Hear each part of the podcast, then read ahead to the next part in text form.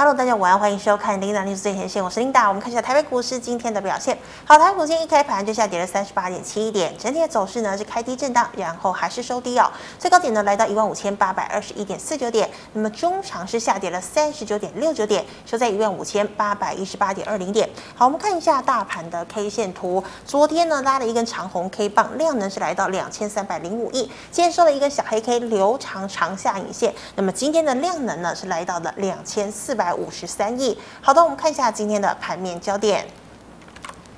美国联准会主席鲍尔呢，昨天出席了国会听证哦，那么是大大的表示呢，接下来有可能要恢复英式升息，那么所以呢，终端利率有可能要比预期要来得高，那是不是也在暗示哦，联准会三月份有可能一口气升息两码？好，消息一出呢，美股是直接下趴，道琼呢是暴跌了五百七十点，纳指跌了一点二个百分点，费半则是跌了超过一个百分点哦。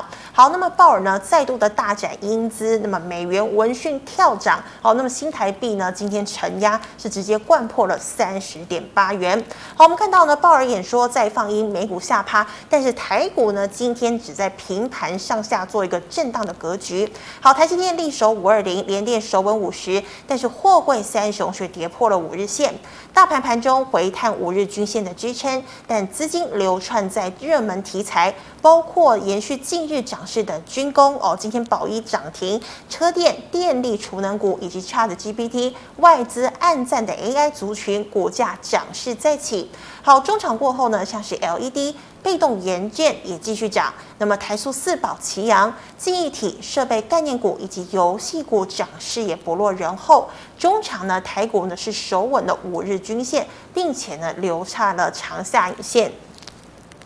好，那我们看到 ChatGPT 呢，带动各大科技巨头抢攻 AI 的商机哦，包括百度、腾讯、Google 都要参一脚哦。那么五大外资暗赞台厂供应链，评价 ASIC 的聚友开盘不久呢，随即涨停突破了两百大关。那么创意止跌翻扬回到了一千一百元。好，林群呢是所涨停。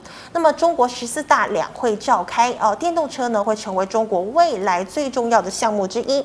那么车电呢持续呈现轮涨的格局，先涨的二极体台半维持强劲的涨势，那么强茂则是开高走低。好，车用镜头佳凌开盘盘中一度跌破了平盘，落后补涨的导线价五二八五的借零开盘不久后随即亮灯，但高档卖压涌现，不过中场还是大涨了九个百分点哦。那么像顺德以及长科今天的涨势也相对的稳健。好，LED 被动元件产业景气陆续触底。股价呢相对极其低，LED 电视、穿戴装置、车用需求提升，激励了低基期的 LED 被动元件股价走升。那么 LED 的光頡、玉泉、里州涨停，华兴、爱迪生、利基、太古都大涨。那么被动元件哦，像是凯美。九豪、立隆电、巨鼎、裕邦、嘉邦，今天的涨幅也都不小。好，以上是今天的盘面焦点。我们来欢迎总经大师萧光哲老师，老师好。领导好，投资朋友大家好。好，老师，我们看到美股昨天下趴，那台股今天呢，只是这个微幅的震荡，是不是因为说台股的值利率比美股的值利率要来得高？呃，其实不是，是因为现在。呃，台湾投资人就是一窝蜂的在一直在的买股票嘛，哈。那当投资人都是这样的一个一个情绪在的时候啊，只要没有大量的卖压出来啊，到靠着这个投资人乐观情绪，因为大家愿意去追买，所以价格就会往上走。那没有人愿意去呃大量卖出的话，那就会让股价哈。往上去推，指数往上去推，嗯、它它不代表是一个趋势哈，因为呃，投资人这种情绪呢，它随时会转变。啊。我们要去留意的就是呃，其实也经过没多久嘛哈，四个多月前，去年呢啊，市场全面绝望，没有人要买股票的时候，啊、行情一路跌到一万两千多点嘛。啊，啊，现在呢，现在涨起来，大家要乐观的，还有一窝蜂的一直在买股票。我想呃，应该大家可以感受到，就是大家呃身边的亲戚朋友啦。之前没有在做股票，现在也都进来了嘛？哈，它代表的是，呃，其实市场这个热度上来呢，对于短期啊这个行情，它就有一个助长的力道。所以在最近，其实这一个月哈，这个月最近这个月，美股已经开始转弱，再往下跌，但是台股呢完全不受影响哈。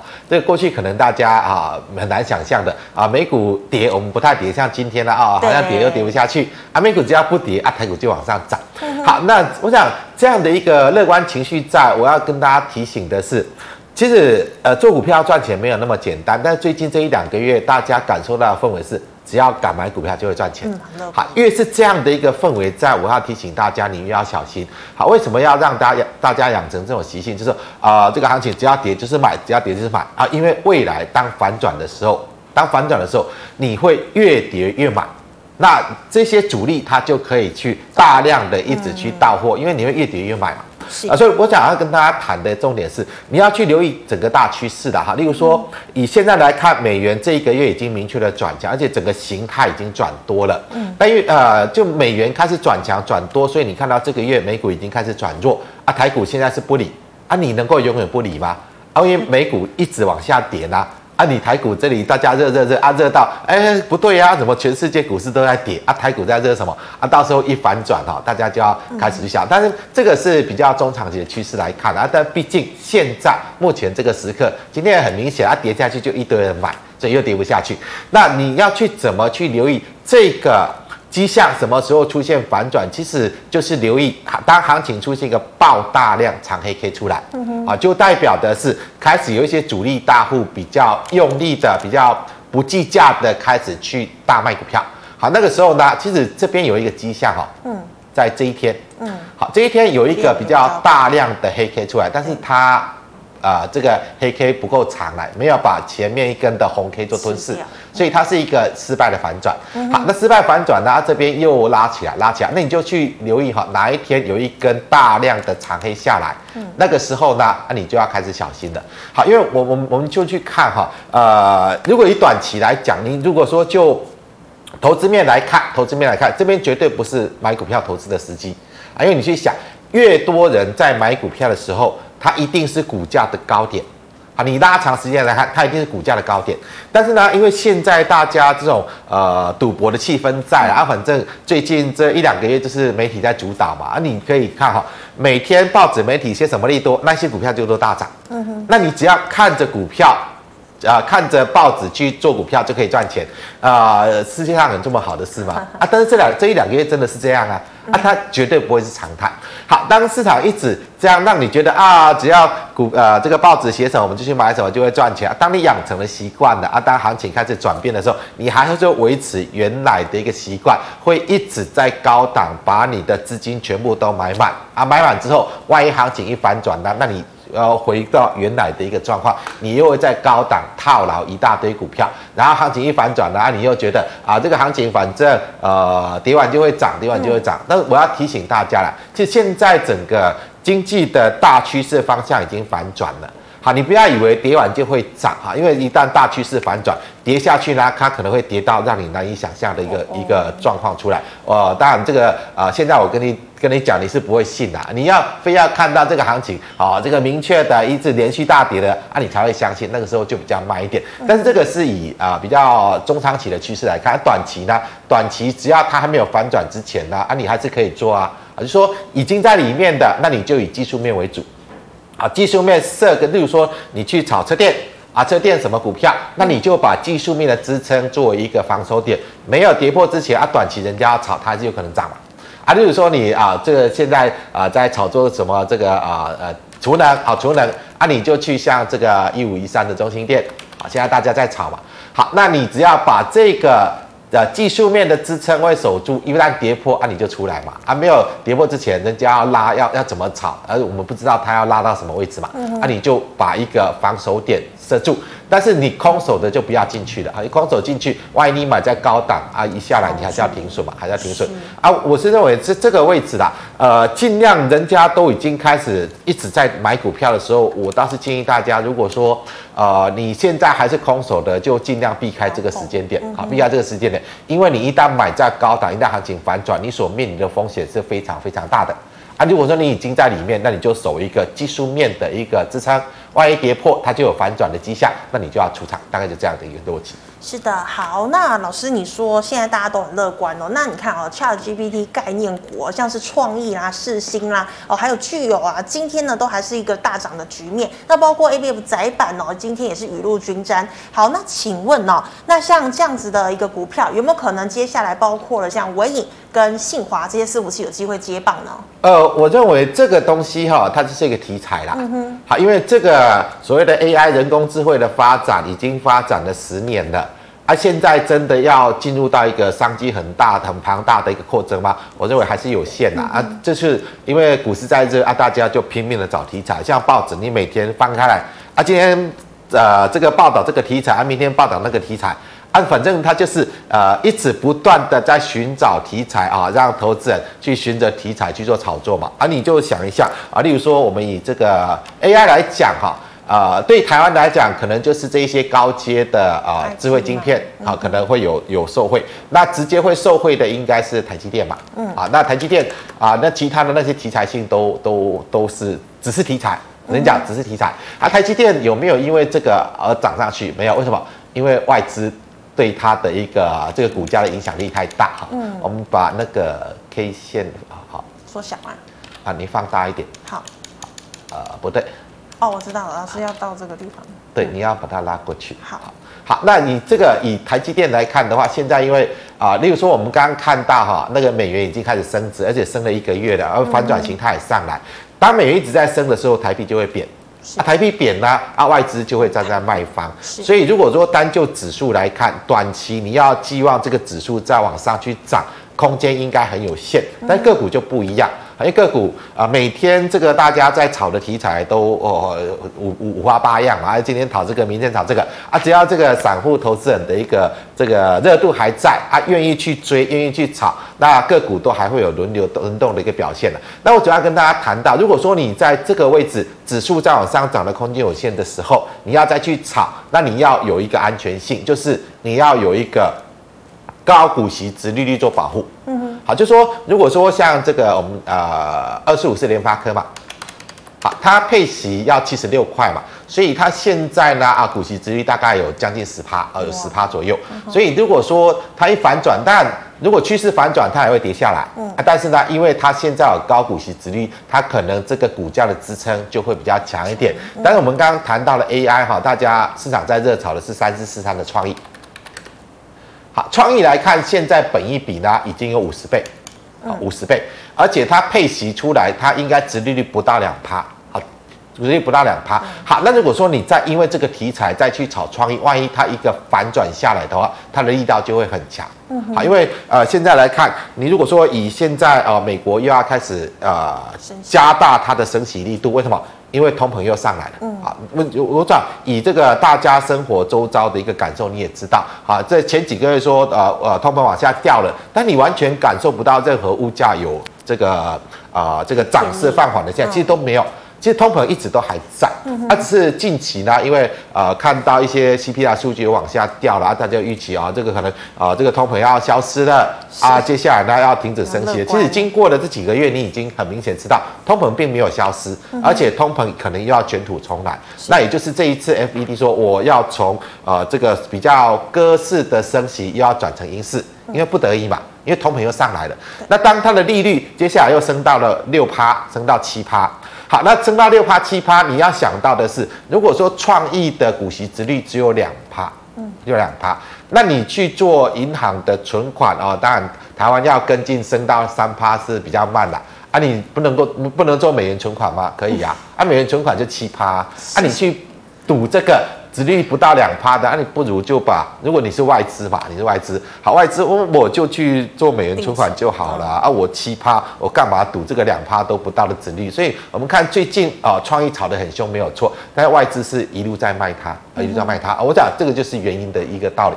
但短期既然市场要炒，其实它有那个价值吗？也没有嘛，你明明知道啊，它去年大概就二十多块啊，今年呢应该会往下掉啊，应该二十块左右啊，你炒到一千块，那本益比已经五十倍了啊，只是有人在炒啊，就有人敢去赌嘛，有人在拉，就有人敢去敢去赌嘛。好，那当他拉拉到这个样子了啊，万一这些拉抬的这些呃领领着在炒的那些大户呢，开始反向啊、呃，开始把这个呃筹码开始倒出来，开始不炒了，我要获利收割了。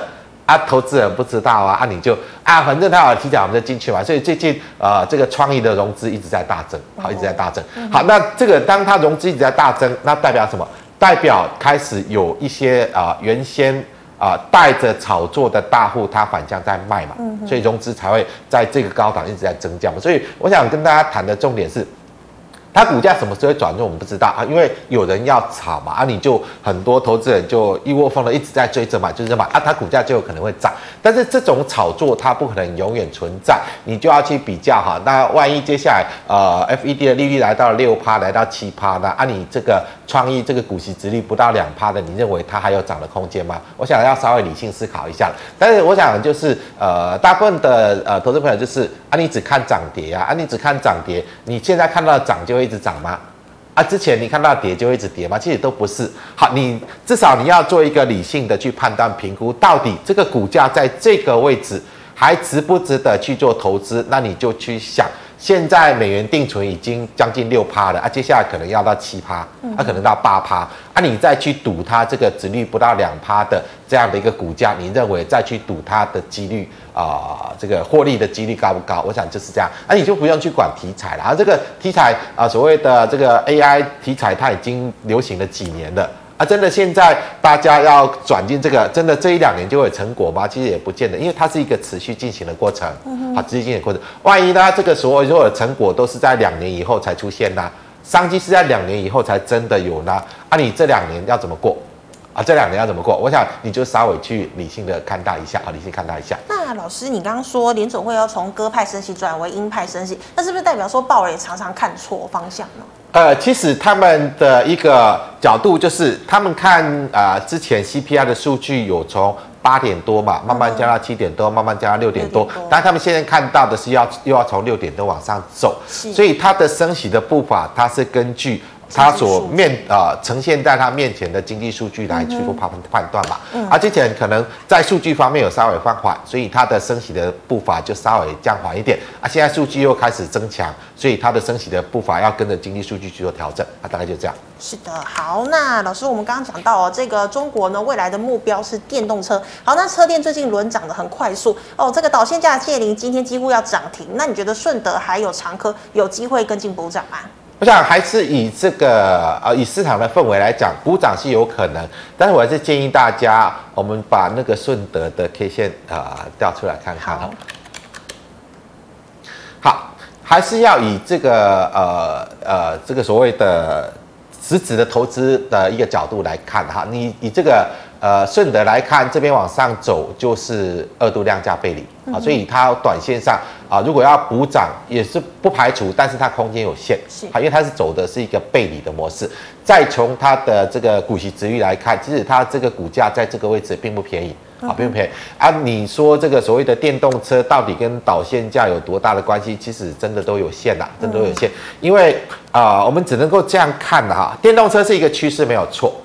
啊，它是一个趋势，因为未来电动车在车啊、呃、车车子的市场的市占率会一直一直攀升，会一直攀升。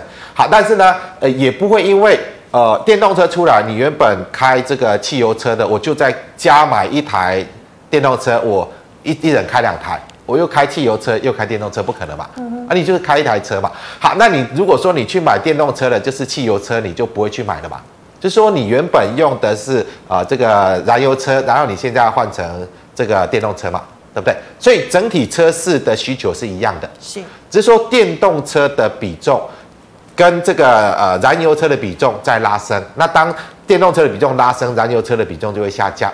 啊，整体车市的需求是一样。我想，我想这样跟大家谈，大家应该懂，因为你就一双手啊，一双脚而已，你不可能同时开汽油车又同时开电动车嘛。嗯、啊，你既然开了电动车，你就不会再去买啊这个燃油车了嘛。你如果还坚持哦，电动车我我不习惯，我还是开燃油车，那你就不会去买电动车嘛？啊，整体需求是一样，所以这个变化呢是出现，它是一个替代的效果，替代效果，而不是一个新的商机。好比说，我现在原本呃全球两二呃一年卖十亿台的车子。那、啊、你电动车出来，我就变成啊十亿台的车子加电动车五亿台，我一年呃全球销售就十五亿台，这不是嘛？嗯，它是一个替代效果嘛，它替代效果。好，那既然是替代效果呢，其实呃真正有有有受惠到的是什么？因为它整体架构是一样的，除了说呃这个燃油车是啊、呃、引擎啊、呃、吃这个汽柴油的啊、呃，电动车呢是马达哈这个用电池的，所以真的以比较有商机出来的是在电池。而电池延伸到就是电池充电系统这一块。好，这个就是可能是一个新的商机，所以我想，如果说你要去炒作电动车这个题材，还是以这个所谓的充电装置、充电桩，但它也是一个一次性的嘛。嗯哼。例如说台湾啊、呃，你盖个这个两百呃三呃五百座的充电站就够了。那、啊、你就是在这个建制期呢，这个商机会出来。啊，如果说盖个两年三年之后呢，啊，大都已经盖完了呢，啊，盖完这个商机就没有了。所以近期来看呢，应该还是以这个充电桩的一个呃，这个算是一个新的商机为主，新的商机为主。好，但是以这个新的商机为主，它也不是一次性的啊。例如说啊，可能啊，现在就是照进度来嘛，照进度来，可能今年增加个。啊，这个五十座充电桩，按明年啊，充电站按明年再增加五十座充充电站，到底这个充电站对于这个这一些相关的公司的受惠程度多大？我认为它也是题材居多啊。例如说啊，你以这个呃这个呃现在在充的中中心店嘛，好，中心店，好，中心店它如果要去做充电桩啊，这个充电呃充电站的，好，这个商机占它整体营收比重能多高？我讲它有限啊，例如说你盖个五十座啊，五十座呢，你对这个整个中心店它整体营收的带动效果有多高？好，那那它的股价呢？如果说它占它的这个增长，它的营收，我们算二十趴好了，嗯，二十趴，二十趴呢，那它股价已经涨了多少？它已经涨了两百趴了。那你认为你在这里去买它，你能够真的受惠到一个呃这个？啊，因为充电呃站带起来营收增长、获利增长，但股价已经涨了两百趴，它的成长只有二十趴。那你在这里再去追逐这个题材，你认为这个合算吗？你就稍微想一下，就稍微想一下。好，我想我们在投资啊，如果说你纯就炒作面，我就跟大家谈嘛哈。现在大家在炒嘛，啊，大家炒炒到什么时候我们不知道嘛。但你就投资面来看，这边绝对不是适合投资的吧，因为之前呢，它的股价在这里，你可以觉得哦，它的这个。充电站的可以拉升它的营收获利成长两成，好，你这里去买啊买，现在它已经股价已经涨了两倍了，啊，涨了两百趴，涨了两百趴的股价能够，因为它二十趴的营收获利成长支撑它两百趴两百趴的一个股价涨幅吗？好，这个就是中长期投资角度你要去想的一个问题。那当然，如果说你纯就操操作面，我就跟大家谈。好，现在既然市场在疯，市场在炒，那你就以技术面为主，哈，就设一个停损位，啊，跌破你再出来，啊，没有跌破它，就就让它去炒嘛。它要炒到多高也没有人知道，啊，这市场就这么热，啊，大家就愿意赌，啊，愿意赌就是就继续赌嘛。啊，你要继续赌，就是你要有个心理准备啦。啊，因为一旦反转啦，你想要怎么赌啊？你该受什么成果？你自己要有心理准备啊。如果说你不想去呃受这种呃这个市场。赌局结束后的一个很大的风险，你就自己抓一个停损点啊。那即使出来啊，啊不要不要等到人家赌完了啊都散场啊，你还在里面啊，就乖乖的在高档那边等啊，什么时候再回来让我解套啊？什么时候再回来让我解套？我想操作不要有这样的心态，不要有这样的心态。是的，好，那老师，我们最后再看到像是呢 LED 呢，还有被动元件哦，它的这个陆景气陆续触底哦，那再加上呢基期也比较低，那如果要买的话，你觉得哪一类股会比较好？要选谁呢？其实你说景气触底，我认为完全没有了啊。但是现在短期就是好，因为中国的呃这个完全解封嘛，嗯，它恢复它要恢复一些生产线，它恢复生产线呢，它必须要有一个备料的动作。所以短期呢，因为中国的解封的确包括面板呐，包括 LED 啦，包括被动元件，它都有一个短期的这个所谓的中国恢复生产线的备料需求带上来。但是你要认为这个呃景气要反转往上，我认为真的还太早哈，因为呃呃我们就谈到嘛啊，如果说这个月 FED 再升个两码，下个月呢再升个两码，如果它利率从现在五趴六趴七趴一直往上升啊，物价呢物价我们知道不管。呃，我们吃的便当啊，你现在买的任何东西就是一直在涨嘛，啊，没有停过，一直在涨。好，当你物价一直不断的高涨，不断的高涨，那利率又不断的高升，不断的高升。例如说，我们呃大概有七八成的我们的这些呃人都是固定薪水嘛，对，啊都固定薪水。嗯、啊，你现在利率如果说呃之前是两趴，啊你现在升到七趴了，啊我要付出呃这个房贷嘛，车贷，你要付出的利息费用增加多少？哦，增加五六倍耶。啊，你现在东西又已经贵了两成三成啊，你要去买东西要多付出两三倍呃两三成的资金啊的金钱去买，那你能够买的东西就越来越少嘛，对不对？因为物价越涨越高，你薪水就固定，然后呢利息又一直往上高啊，你又要支出的利息费用又一直增加，啊，你增加了这些费用，你能够买的呃这个能够用的钱就少了，啊，物价又涨，啊，你能够买的东西就更少，所以它会造成全球这个需求就是上不来呀。好，你利率越升越高，物价越升越高，我能够买的东西越越来越少啊，所以当然整个终端的需求它就会一直往下滑。那当终端需求一直往下滑呢，那你要怎么呃，例如说原本啊、现在呃大家物价没有涨的时候，你手机反正我就是啊、呃、半年换一次，半年换一次嘛，啊就半年就会有一一次。啊现在物价涨那么高，啊利率涨那么高，我已经没有那么多闲钱了，我可能就换成我一年换一次嘛。啊，如果再整得更高，啊，我可能就两年才能换一次嘛。啊，那个时候手机的需求就会像这样，哎，一直一直一直一一直变成需求下降，需求下降嘛。啊，你需求下降呢，那你手机要用到什么？你要用到 LED 啊，啊，你要用面板啊，啊，你要用到所有的这一些啊、呃，被动元件也都要用到啊。啊，这些需求降了，啊，这些啊、呃，这个可以用呃需要的东西就变少嘛。不管什么样的东西，它的需求都会变少。所以你要寄望这个景气反转上来，我认为还太早啊！你要等到真的终端需求上来。现在来看，你要寄望呃这个企业库存的问题打掉了，然后这个订单需求上来了啊、呃，应该还很难看到了。应该因为利率还在往上走嘛，啊，物价还在往上涨嘛，所以这个这样的一个呃比较经济的一个下行的循环什么时候结束？其实现在真的看不到。真的看不到。好，那你不用因为呃短期这个所谓的中国全面解封了，他就寄望中国经济强劲成长了，然后带动到这个整个全球的这个产业的需求往上了。其实你看最近中国股市就知道了。嗯，好，他没有啊。好，你你想的他们都没有啊？为什么啊？因为这个封呃这个所谓的疫情管制期间，其实他们消费没有往下掉，因为现在网络时代，啊，他们要买的网络上都可以买啊。啊，但解封之后，只是造成他们原本停下来的生产线，因为解封了，然后生产线又恢复，所以它造成的影响是供给再度增加，而不是需求往上增长。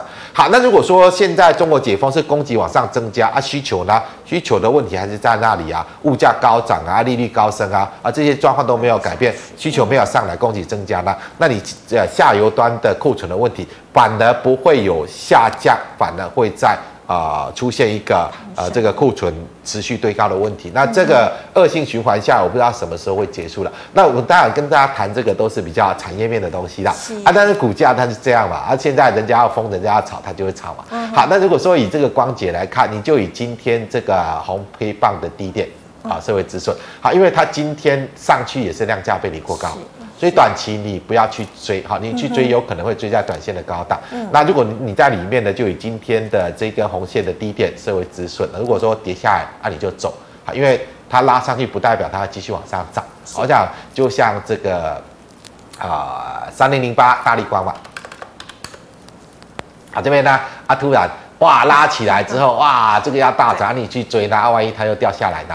啊，我想现在就就是这样哈。那大立光前天这一根涨停，我也是觉得莫名其妙了啊。那明明公告，呃，这个二月营收，这个 怎样是三年新低，好，三年新低啊，结果呢，啊，结果却拉起来涨停板哈。好，那呃，这个二月营收是二十五亿嘛？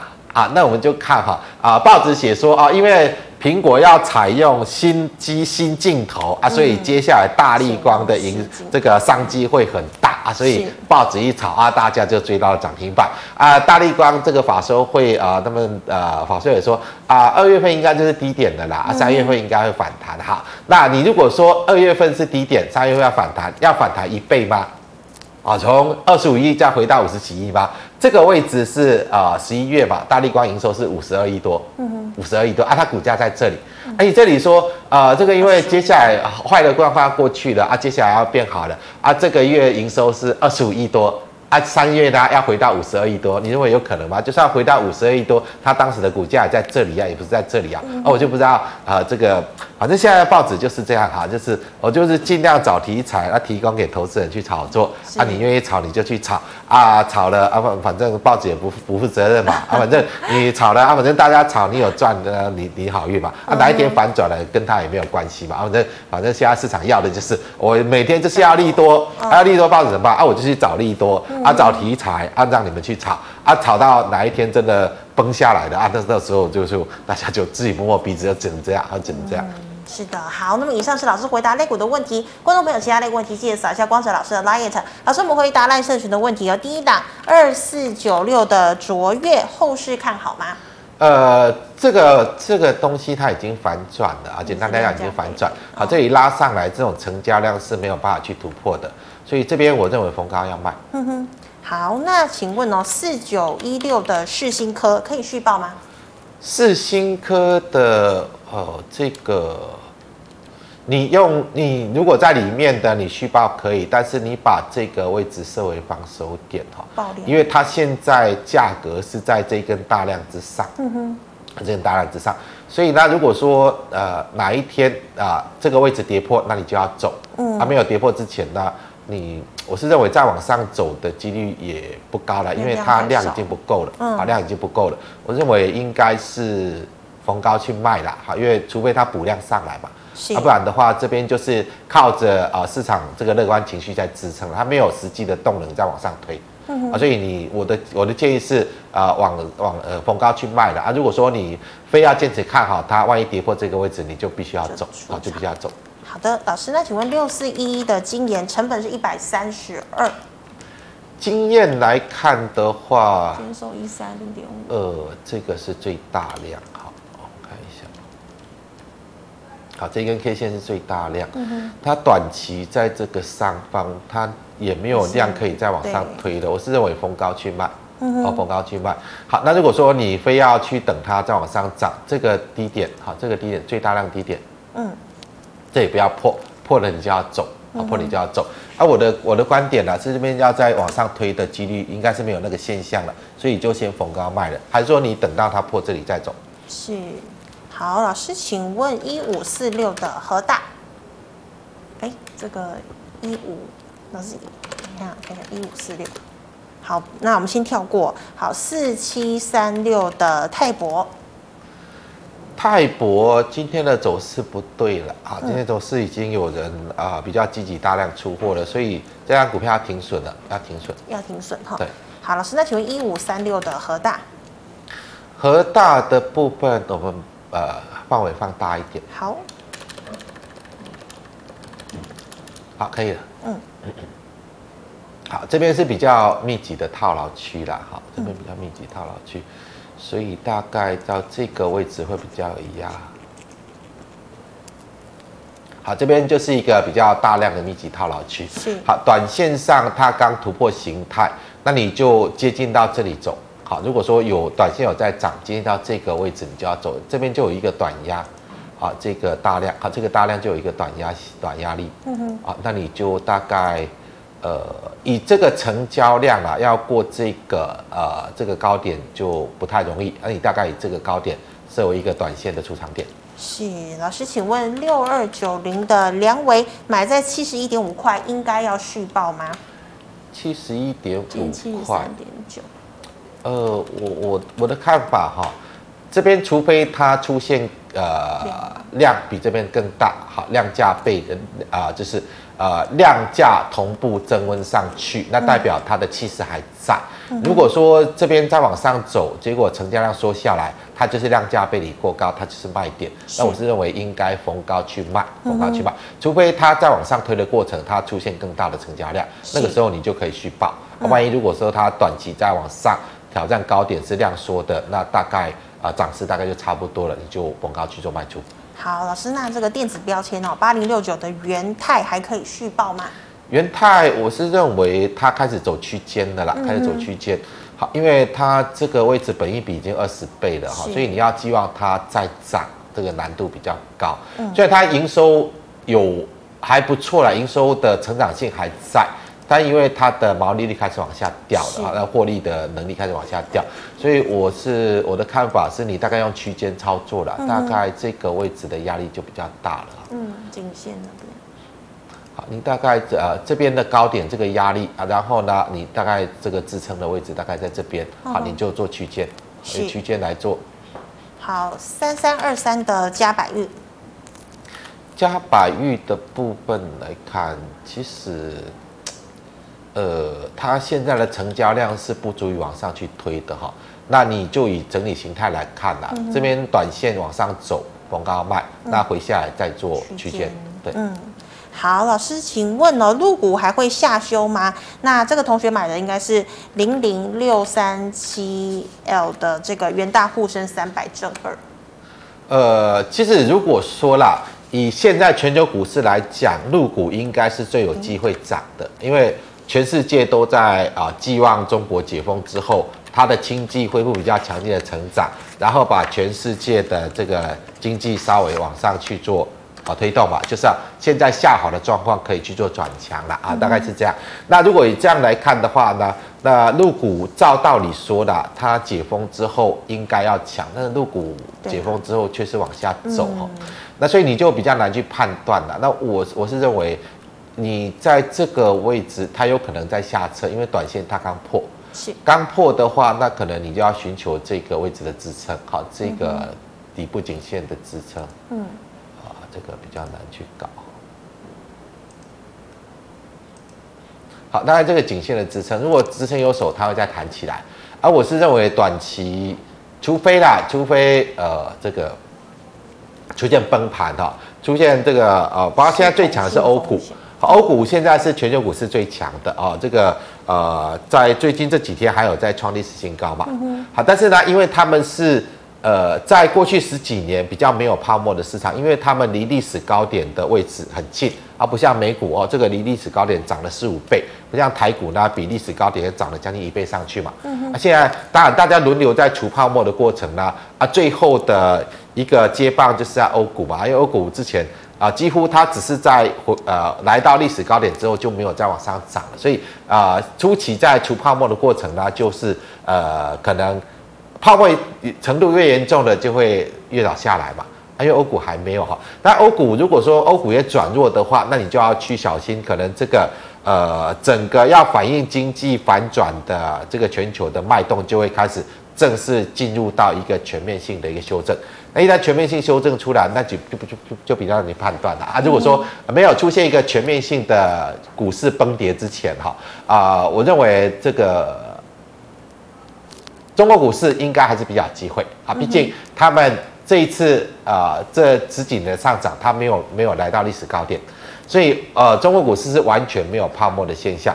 如果说你是比较长期在做投资的，我认为全球股市现在最值得投资的应该是在中国股市啊，因为他们是呃过去十多年哈，全世界都要印钞票。啊，他们中国没有印钞票，所以他们中国是中国股市是没有泡沫的。嗯，但是呢，现在呢，啊，美国开始在收缩资金的，啊，中国开始在印钞票。对，他们他们就是比较逆着搞了，哈，比较逆着搞。那现当然现在呃，中国可能是啊中美对抗的一个手法了，因为现在美国很怕通膨，所以那中国可能要制造通膨。啊，制造通膨就他们就因为他们原本的通膨率很低，二点多趴而已嘛。嗯。而我现在开始印钞票，好，开始去大量的。去把通膨弄上来啊！当中国的通膨上来呢，你要去想啊，如果连中国的通膨都上来啊，美国的通膨会多严重？会非常严重哦！哈，那那我们讲这个就谈太多了，我们就讲啊，以现在来看呢，中国股市其实是最有最最具备机会涨的啦啊！如果说没有出现一个全球股市全面性的这种系统性的崩落之前呢，我认为啊，这个中国股市你这里应该还是可以偏多。啊，除非遇到全球股市崩盘嘛，啊，那个时候，呃，如果是全球股市崩盘，那中国可能也会跟着修正。啊，如果没有出现全球股市崩盘的状况呢，那这个位置我倒是认为，如果说你要做多股市的，中国股市应该是首选。啊，毕竟他们现在跟全世界走的路不一样。好，他全世界现在是在啊、呃、所谓的升息、收缩资金在压通膨，而中国它反而在降息，在印钞票。